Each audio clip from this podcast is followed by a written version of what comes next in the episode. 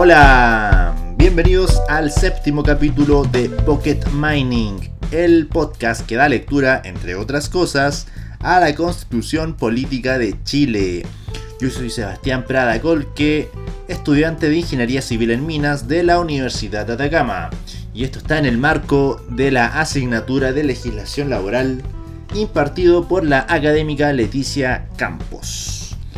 Bien, en el sexto capítulo habíamos quedado en el, valga la redundancia, capítulo onceavo, que correspondía a las Fuerzas Armadas de Orden y Seguridad Pública. Continuemos. Artículo 101. Las Fuerzas Armadas dependientes del Ministerio encargado de la Defensa Nacional están constituidas única y exclusivamente por el Ejército, la Armada y la Fuerza Aérea. Existen para la defensa de la patria y son esenciales para la seguridad nacional. Las fuerzas de orden y seguridad pública están integradas solo por carabineros e investigaciones. Constituyen la fuerza pública y existen para dar eficiencia al derecho, garantizar el orden público y la seguridad pública interior, en la forma que lo determinen sus respectivas leyes orgánicas. Dependen del Ministerio encargado de la Seguridad Pública. Las Fuerzas Armadas y Carabineros como cuerpos armados son esencialmente obedientes y no deliberantes. Las fuerzas dependientes de los ministerios encargados de la Defensa Nacional y de la Seguridad Pública son además profesionales, jerarquizadas y disciplinadas.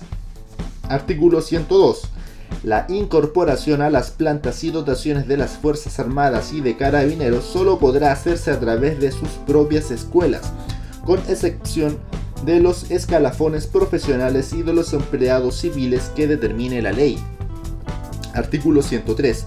Ninguna persona, grupo u organización podrá poseer o tener armas u otros elementos similares que señale una ley aprobada con quórum calificado sin autorización otorgada en conformidad a esta.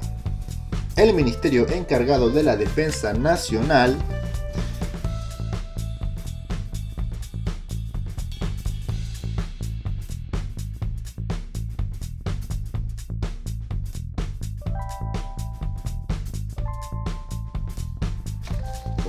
un organismo de su dependencia ejercerá la supervigilancia y control de las armas en la forma que determine la ley.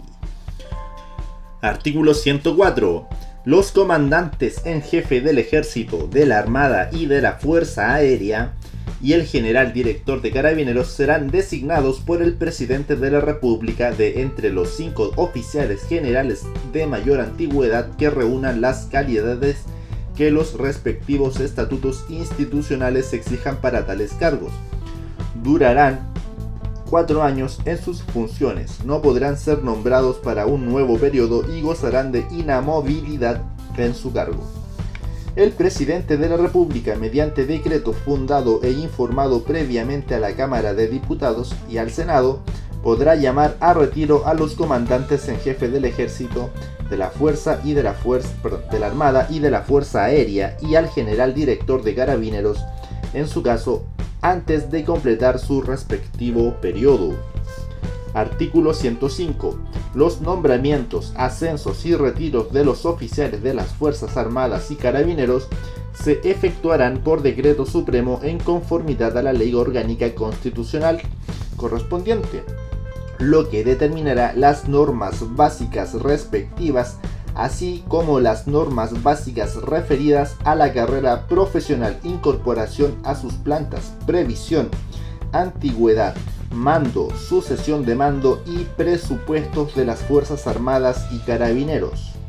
El ingreso, los nombramientos, ascensos y retiros en investigaciones se efectuarán en conformidad a su ley orgánica. Capítulo 12. Consejo de Seguridad Nacional. Artículo 106. Habrá un Consejo de Seguridad Nacional encargado de asesorar al presidente de la República en las materias vinculadas a la seguridad nacional y de ejercer las demás funciones que esta Constitución le encomienda.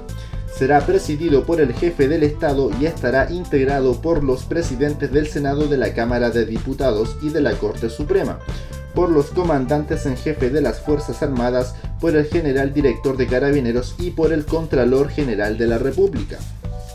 En los casos que el presidente de la República lo determine, podrán estar presentes en sus sesiones los ministros encargados del gobierno interior, de la defensa nacional, de la seguridad pública, de las relaciones exteriores y de la economía y finanzas del país. Artículo 107. El Consejo de Seguridad Nacional se reunirá cuando sea convocado por el presidente de la República y requerirá como quórum para sesionar el de la mayoría absoluta de sus integrantes. El Consejo no adoptará acuerdos sino para dictar el reglamento a que se refiere el inciso final de la presente disposición. En sus sesiones, cualquiera de sus integrantes podrá expresar su opinión frente a algún hecho, acto o materia que diga relación con las bases de la institucionalidad o la seguridad nacional. Las actas del Consejo serán públicas, a menos que la mayoría de sus miembros determine lo contrario. Un reglamento dictado por el propio Consejo establecerá las demás disposiciones concernientes a su organización, funcionamiento y publicidad de sus debates. Capítulo 13. Banco Central. Artículo 108. Existirá un organismo autónomo con patrimonio propio de carácter, de carácter técnico denominado Banco Central, cuya composición, organización, funciones y atribuciones determinará una ley orgánica constitucional. Artículo 109 el Banco Central solo podrá efectuar operaciones con instituciones financieras, sean públicas o privadas, de manera alguna podrá otorgar a ellas su, su, garantía ni adquirir documentos emitidos por el Estado, sus organismos o empresas. Ningún gasto público o préstamo podrá financiarse con créditos directos o indirectos del Banco Central. Con todo, en caso de guerra exterior o de peligro de ella que calificara el Consejo de Seguridad Nacional, el Banco Central podrá obtener, otorgar o financiar créditos al Estado y entidades públicas o privadas. El Banco Central no podrá adoptar ningún acuerdo que signifique de una manera directa o indirecta establecer normas o requisitos diferentes o discriminatorios en relación a personas instituciones o entidades que realicen operaciones de la misma naturaleza. Capítulo 14. Gobierno y Administración Interior del Estado. Artículo 110. Para el gobierno y administración interior del Estado, el territorio de la República se divide en regiones y estas en provincias. Para los efectos de la administración local, las provincias se dividirán en comunas la creación, supresión y denominación de regiones, provincias y comunas, la modificación de sus límites, así como la fijación de las capitales de las regiones y provincias serán materia de ley orgánica constitucional. Gobierno y Administración Regional. Artículo 111. El gobierno de cada región reside en un intendente que será de la exclusiva confianza del presidente de la República el intendente ejercerá sus funciones con arreglo a las leyes y a las órdenes e instrucciones del presidente, de quien es su representante natural e inmediato en el territorio de su jurisdicción. La administración superior de cada región radicará en un gobierno regional que tendrá por objeto el desarrollo social, cultural y económico de la región el gobierno regional estará constituido por el intendente y el consejo regional. Para el ejercicio de, sus funciones, el gobierno regional gozará de personalidad jurídica de derecho público y tendrá patrimonio propio. Artículo 112.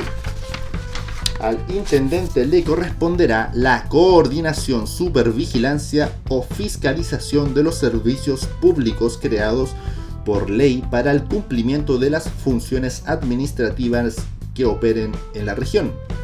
La ley determinará la forma en que el intendente ejercerá estas facultades, las demás atribuciones que le correspondan y los organismos que colaborarán en el cumplimiento de sus funciones.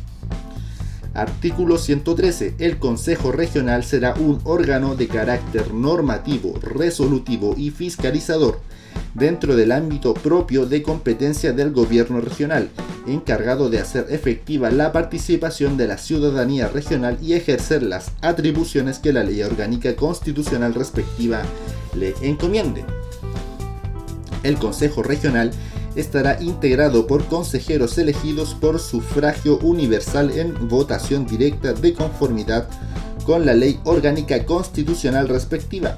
Durarán cuatro años en sus cargos y podrán ser reelegidos. La misma, la misma ley establecerá la organización del Consejo Regional, determinará el número de consejeros que lo integrarán y su forma de reemplazo cuidando siempre que tanto la población como el territorio de la región estén equitativamente representados. Cesará en su cargo el consejero regional que durante su ejercicio perdiere alguno de los requisitos de elegibilidad e incurriere en alguna de las inhabilidades, incompatibilidades, incapacidades u otras causales de cesación que la ley orgánica constitucional establezca.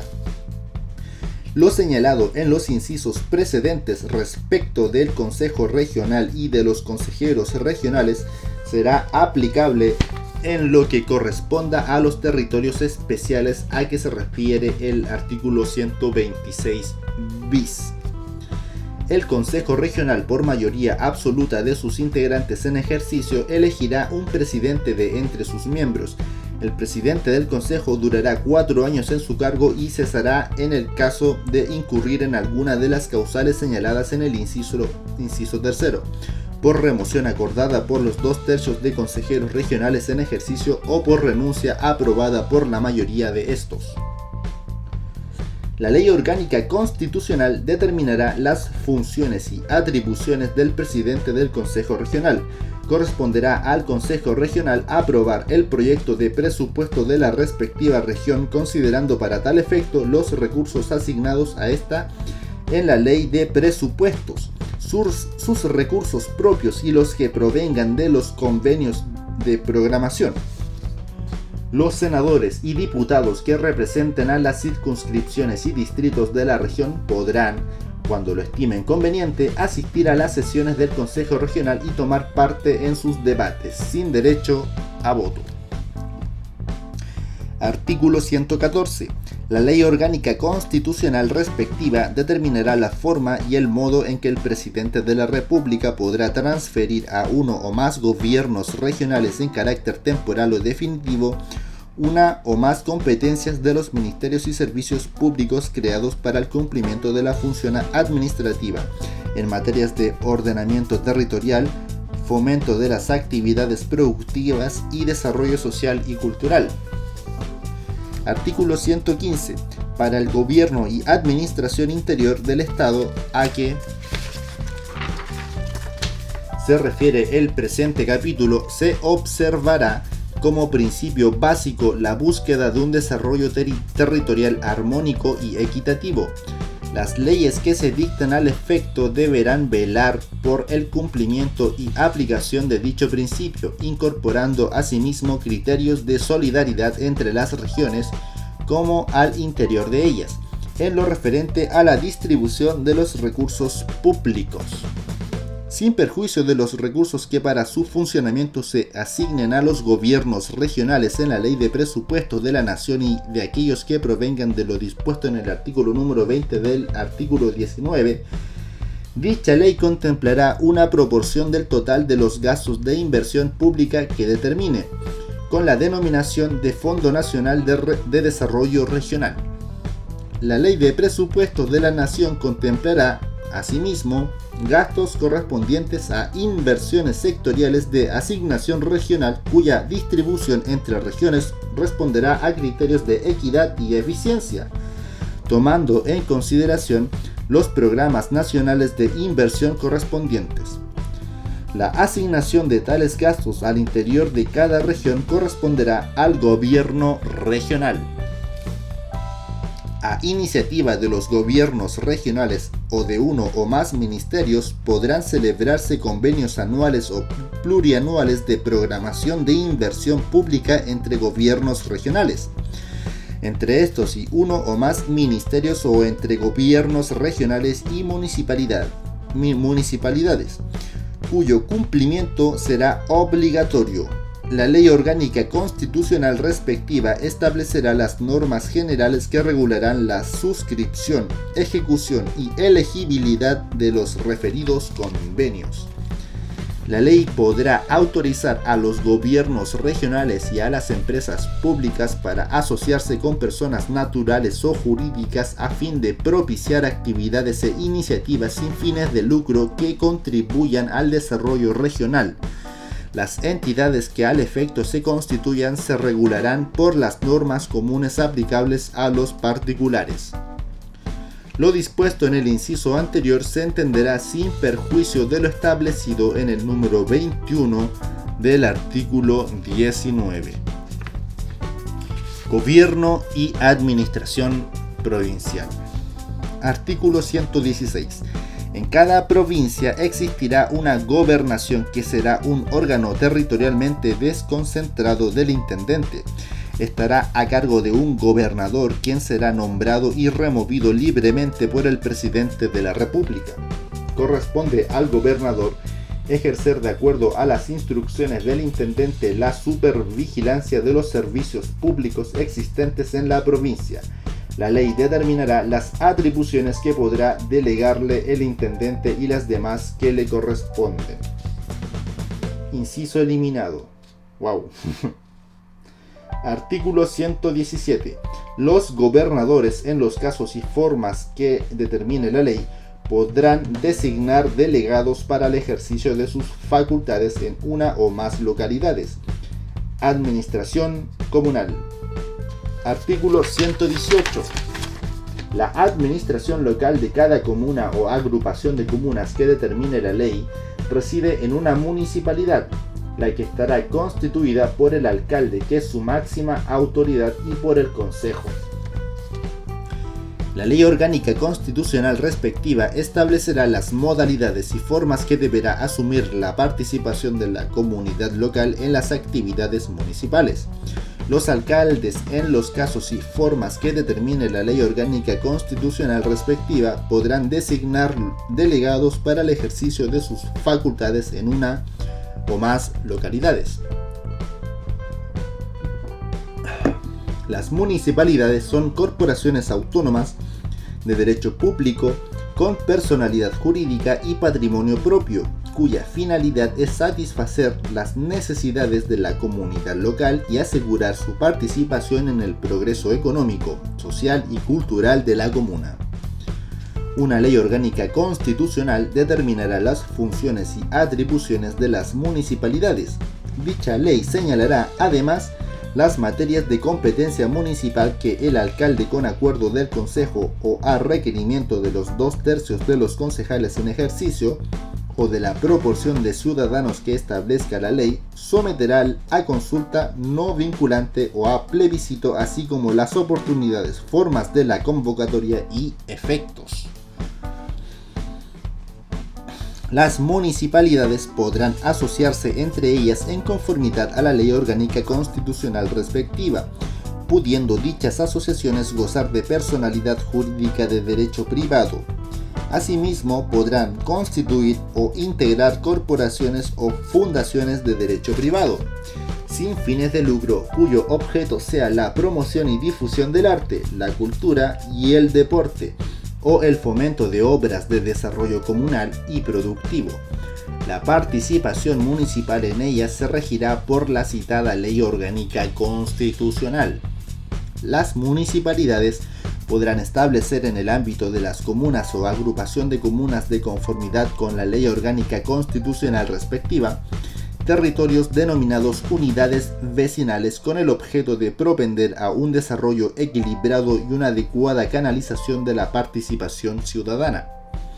Los servicios públicos deberán coordinarse con el municipio cuando desarrollen su labor en el territorio comunal respectivo, en conformidad con la ley. La ley determinará la forma y el modo en que los ministerios, servicios públicos y gobiernos regionales podrán transferir competencias a las municipalidades, como asimismo el carácter provisorio o definitivo de la transferencia. Artículo 119 en cada municipalidad habrá un consejo integrado por concejales elegidos por sufragio universal en conformidad a la Ley Orgánica Constitucional de Municipalidades. Durarán cuatro años en sus cargos y podrán ser reelegidos. La misma ley determinará el número de concejales y la forma de elegir el alcalde.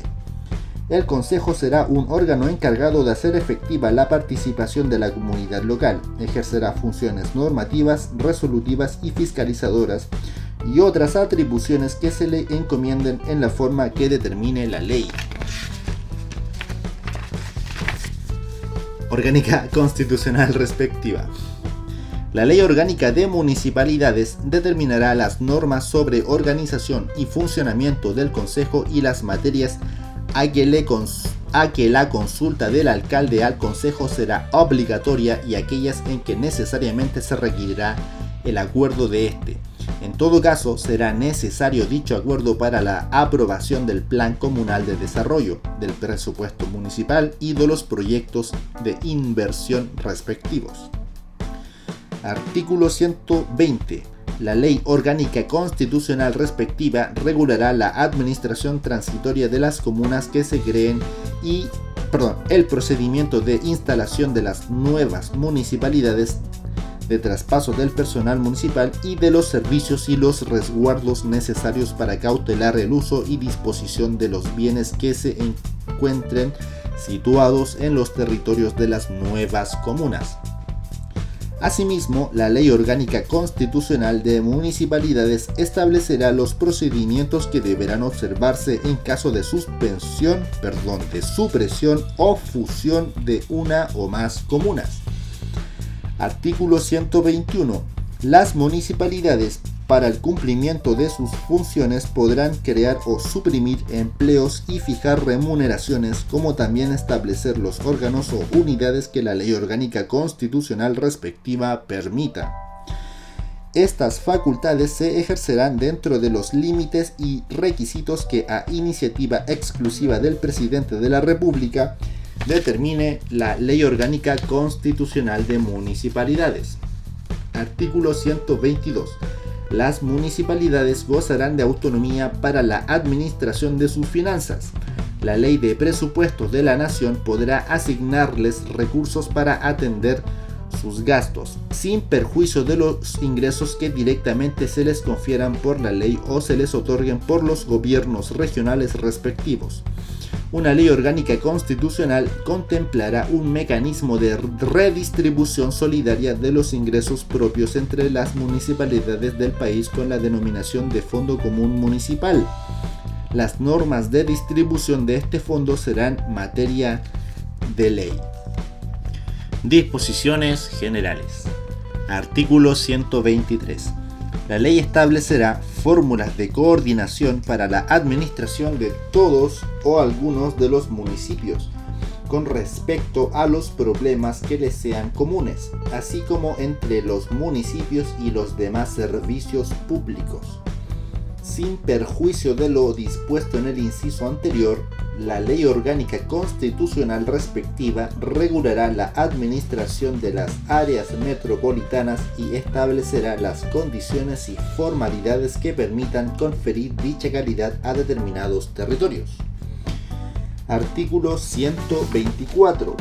Para ser designado intendente o gobernador y para ser elegido consejero regional, alcalde o concejal, se requerirá ser ciudadano con derecho a sufragio, tener los demás requisitos de idoneidad que la ley señale y residir en la región a lo menos en los últimos dos años anteriores a su designación o elección. Los cargos de intendente, gobernador, consejero regional, alcalde y concejal serán incompatibles entre sí.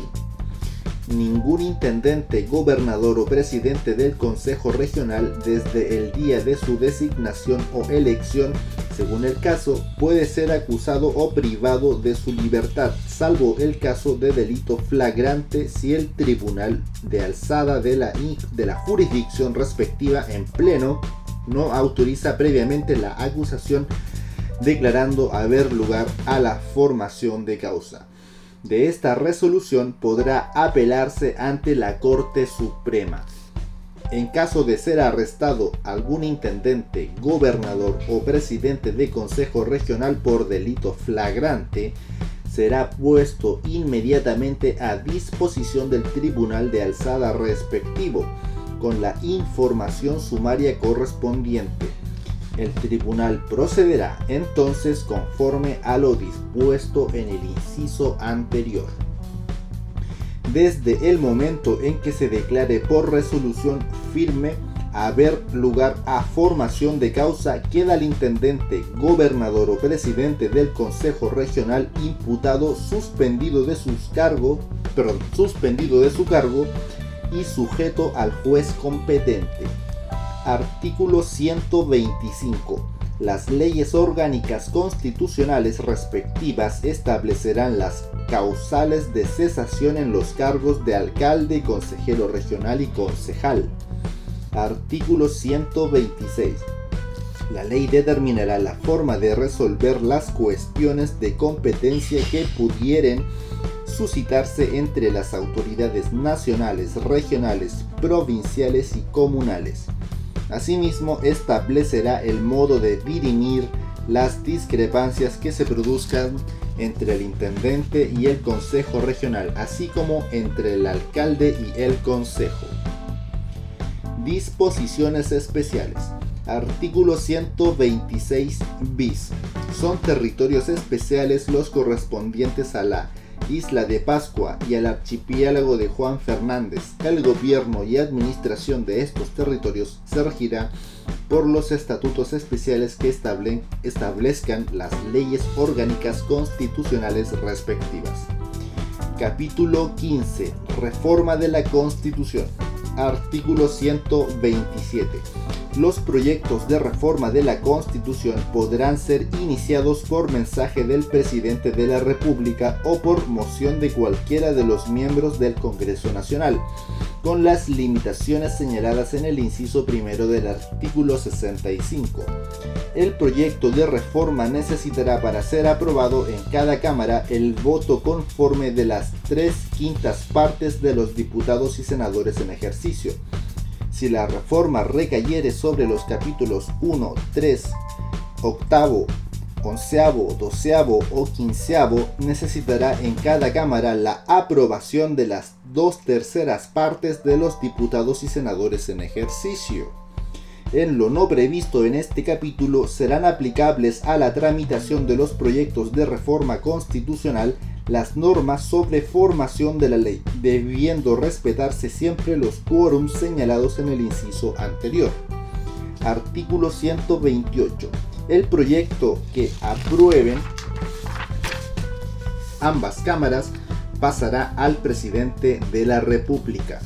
Si el presidente de la República rechazare totalmente un proyecto de reforma aprobado por ambas cámaras y éstas insistieren en su totalidad por, las dos terceras partes de los miembros en ejercicio de cada cámara, el presidente deberá promulgar dicho proyecto a menos que consulte a la ciudadanía mediante plebiscito. Si el presidente observare parcialmente un proyecto de reforma aprobado por ambas cámaras, las observaciones se entenderán aprobadas con el voto conforme de las tres quintas o dos terceras partes de los miembros en ejercicio de cada cámara, según corresponda de acuerdo con el artículo anterior y se devolverá al presidente para su promulgación. En caso de que las cámaras no aprueben todas o algunas de las observaciones del presidente, no habrá reforma constitucional sobre los puntos en discrepancia a menos que ambas cámaras insistieren por los dos tercios de sus miembros en ejercicio en la parte del proyecto aprobado por ellas. En este último caso se devolverá al presidente la parte del proyecto que haya sido objeto de su insistencia, perdón, objeto de insistencia para su promulgación, salvo que éste consulte a la ciudadanía para que se pronuncie mediante un plebiscito respecto de las cuestiones en desacuerdo. La ley orgánica constitucional relativa al Congreso regulará en lo demás lo concerniente a los, a los vetos de los proyectos de reforma a, a su tramitación en el Congreso. Artículo 129. La convocatoria a plebiscito deberá efectuarse dentro de los 30 días siguientes a aquel en que ambas cámaras insistan en el proyecto aprobado por ellas y se ordenará mediante decreto supremo que fijará la fecha de votación plebiscitaria, la que no podrá tener lugar antes de 30 días ni después de 60 días, contado desde la publicación de dicho decreto. Transcurrido este plazo sin que el presidente convoque a plebiscito, se promulgará el proyecto que hubiere aprobado el Congreso. El decreto de convocatoria contendrá según corresponda el proyecto aprobado por ambas cámaras y vetado totalmente por el presidente de la República o las cuestiones del proyecto en las cuales el Congreso haya insistido insistido.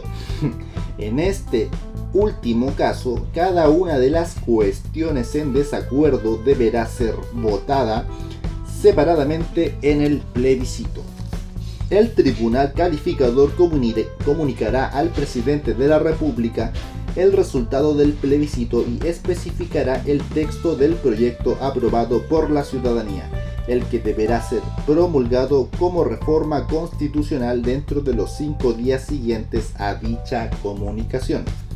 Una vez promulgado el proyecto y desde la fecha de su vigencia, sus disposiciones formarán parte de la Constitución y se tendrán por incorporadas a esta. Disposiciones transitorias.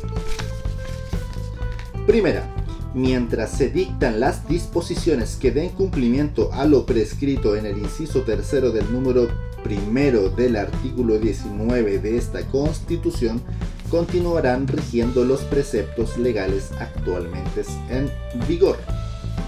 Segunda, mientras se decreta el nuevo código de minería que deberá regular, entre otras materias, la forma, condiciones y efectos de las concesiones mineras a que se refieren los incisos séptimo al décimo del número 24 del artículo 19 de esta constitución política, los titulares de derechos mineros seguirán regidos por la legislación que estuviere en vigor al momento en que entre en, vigencia esta constitución en calidad de concesionarios.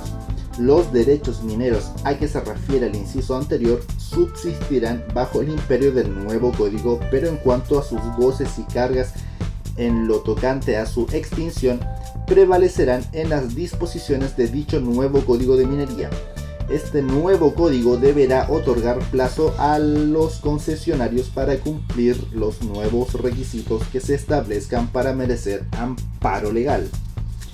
En el lapso que medie entre el momento en que se ponga en vigencia esta constitución y aquel en que entre en vigor el nuevo código de minería, la constitución de derechos mineros con el carácter de concesión señalado en, los incisos séptimo al décimo del número 24 del artículo 19 de esta constitución continuará regida por la legislación actual, al igual que las concesiones mismas que se otorguen. Tercera, la gran minería del cobre y las empresas consideradas como tal nacionalizadas en virtud del prescrito en la disposición, perdón, en virtud de lo prescrito en la disposición 17 transitoria de la Constitución Política de 1925 continuarán rigiéndose por las normas constitucionales vigentes a la fecha de promulgación de esta Constitución. Cuarta, se entenderá que las leyes actualmente en vigor sobre materias que conforme a esta constitución deben ser objeto de leyes orgánicas constitucionales o aprobadas con quórum calificado, cumplen estos requisitos y seguirán aplicándose en lo que no sean contrarias a la Constitución mientras no se dicten los correspondientes cuerpos legales. Quinta, no obstante lo dispuesto en el número sexto del artículo 32, mantendrán su vigencia los preceptos legales que a la fecha de promulgación de esta Constitución hubieran reglado materias no comprendidas en el artículo 63, mientras ellas no sean expresamente derogadas por ley. Sexta, sin prejuicio de lo dispuesto en el inciso tercero del número 20 del artículo 19, mantendrán su vigencia las disposiciones legales que hayan establecido tributos de afectación a un destino determinado mientras no sean expresamente derogadas. Séptima, el indulto, el indulto, el indulto particular será siempre procedente respecto de los delitos a que se refiere el artículo noveno cometidos antes del 11 de marzo de 1990. Una copia del decreto respectivo se remitirá en carácter reservado al Senado. Octava. Las normas del capítulo octavo Ministerio Público regirán al momento de entrar en vigencia la Ley Orgánica Constitucional del Ministerio Público esta ley podrá establecer fechas diferentes para la entrada en vigor de sus disposiciones, como también determinar su aplicación gradual en las diversas materias y regiones del país. El capítulo séptimo Ministerio Público, ah, era séptimo, era octavo, capítulo séptimo Ministerio Público la ley orgánica constitucional del Ministerio Público y las leyes que, complementando dichas normas, modifiquen el Código Orgánico de Tribunales y el Código de Procedimiento Penal, se aplicarán exclusivamente a los hechos acaecidos con posterioridad a la entrada en vigencia de tales disposiciones. Novena. No obstante lo dispuesto en el artículo 87, en la quina y en cada una de las ternas que se formen para proveer por primera vez los cargos de fiscal nacional y de fiscales regionales, la Corte Suprema y las Cortes de Apelaciones podrán incluir respectivamente a un miembro activo del Poder Judicial. Décima, las atribuciones otorgadas a las municipalidades en el artículo 121 relativas a la modificación de la estructura orgánica de personal y de remuneraciones serán aplicables cuando se regulen en la ley respectiva las modalidades, requisitos y limitaciones para el ejercicio de estas nuevas competencias. Décimo primera. En el año siguiente a la fecha de publicación de la presente ley de reforma constitucional, no podrán figurar en las nóminas para integrar la Corte Suprema quienes hayan desempeñado los cargos de presidente de la República, diputado, senador, ministro de Estado, intendente, gobernador o alcalde. Décimo segunda. El mandato del presidente de la República en ejercicio será de seis años, no pudiendo ser reelegido para el periodo siguiente.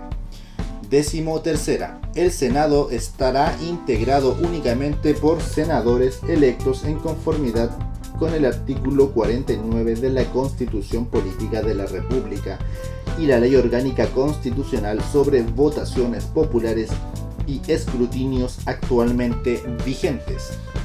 Las modificaciones a la referida ley orgánica sobre votaciones populares y escrutinios que digan relación con el número de senadores las circunscripciones existentes y el sistema electoral vigente requerirán del voto conforme de las tres quintas partes de los diputados y senadores en ejercicio. Los senadores en actual ejercicio incorporados o designados en conformidad a las letras A, B, C, D, E y F del artículo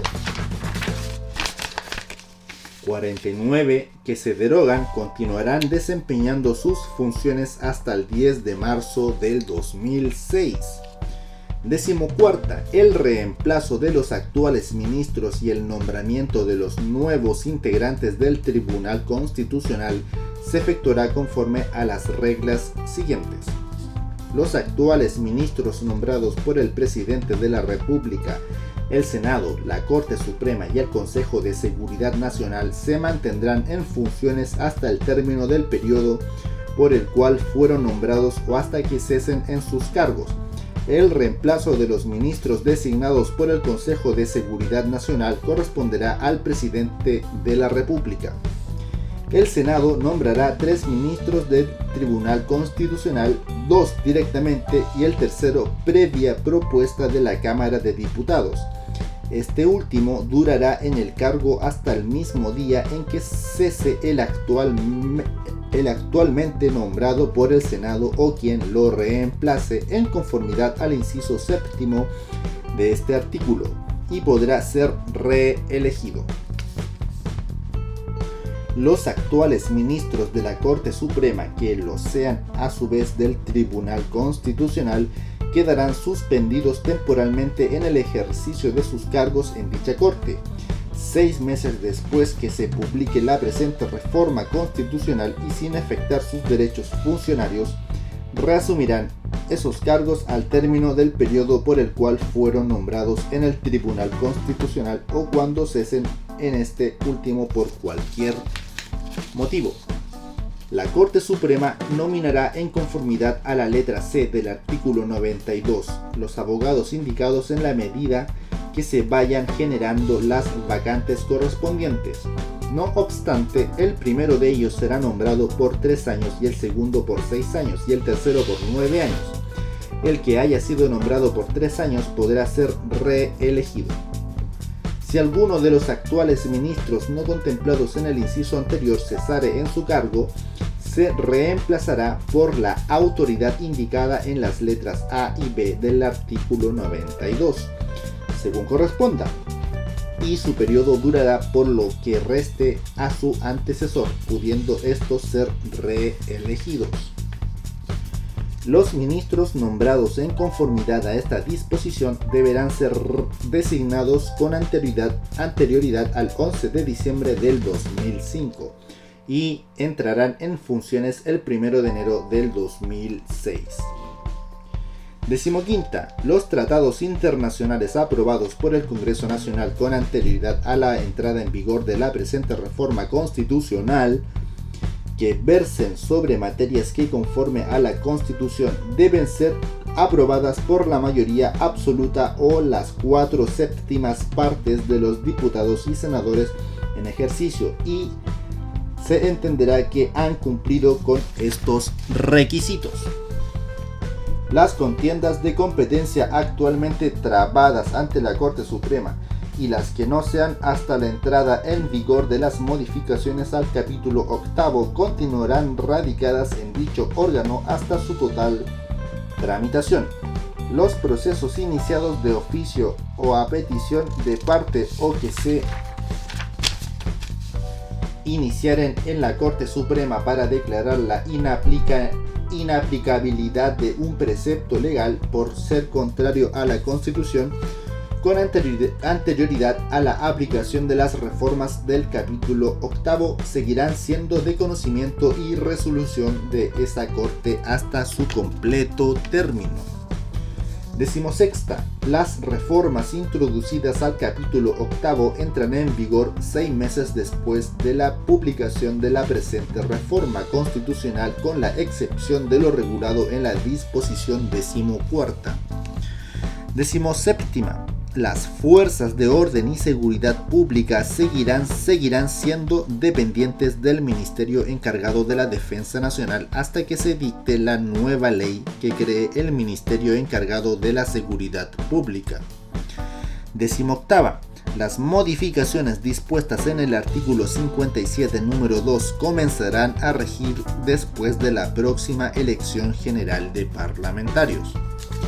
Décimo novena no obstante, la modificación al artículo 16, número 2 de esta Constitución, también se suspenderá el derecho de sufragio de las personas procesadas por hechos anteriores al 16 de junio del 2005 por delitos que merezcan pena aflictiva o delito que la ley califique como conducta terrorista.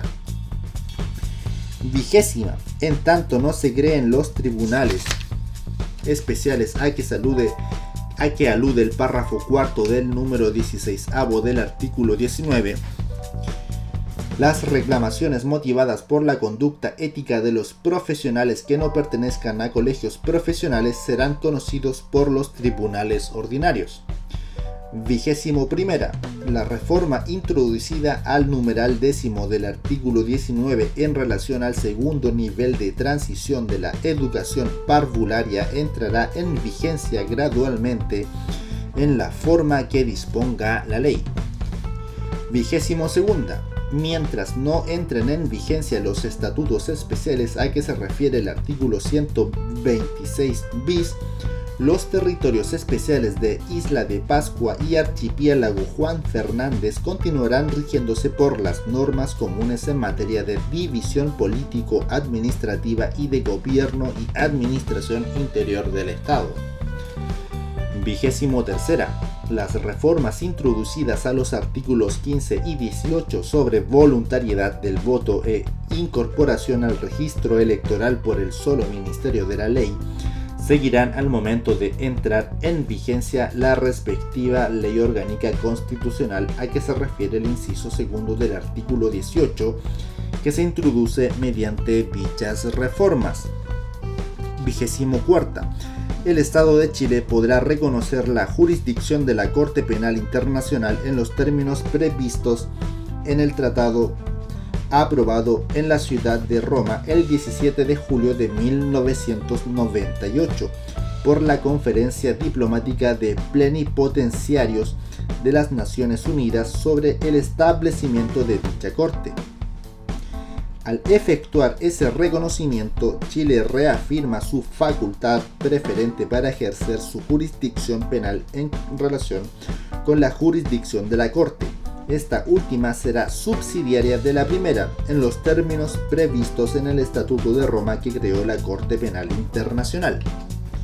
La cooperación y asistencia entre las autoridades nacionales competentes y la Corte Penal Internacional, así como los procedimientos judiciales y administrativos a que hubiera lugar, se sujetarán a lo que disponga la ley.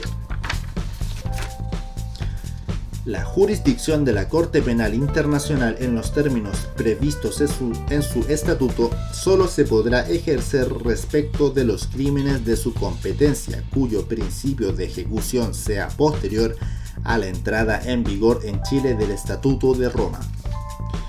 Vigésimo quinta, la modificación introducida en el inciso cuarto del artículo 60 entrará en vigencia transcurridos 180 días a contar de la publicación de esta ley en el diario oficial.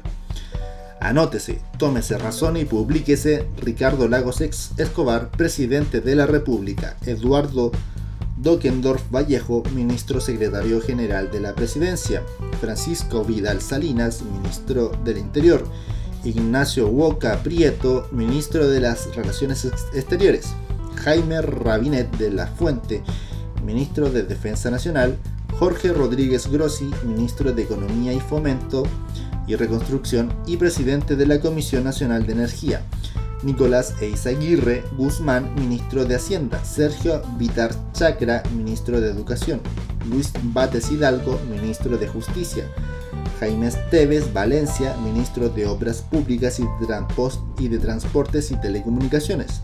Jaime Campos Quiroga, ministro de Agricultura. Yerko Lubetich Godoy, ministro del Trabajo y Previsión Social. Pedro García Aspillaga, ministro de Salud. Alfonso Dulanto Rencoret, ministro de Minería. Sonia Chorne Breteski, ministra de Vivienda y Urbanismo y de Bienes Nacionales. Osvaldo Puquio Huidobro, ministro secretario general de gobierno, Yasna Proboste Campiay, ministra de Planificación. Lo que transcribo a usted para su conocimiento, saluda atentamente a usted Rodrigo Egaña Barahona, subsecretario general de la presidencia. Bien, con esto se da fin a la lectura de la Constitución Política de Chile. Espero que les sea de utilidad y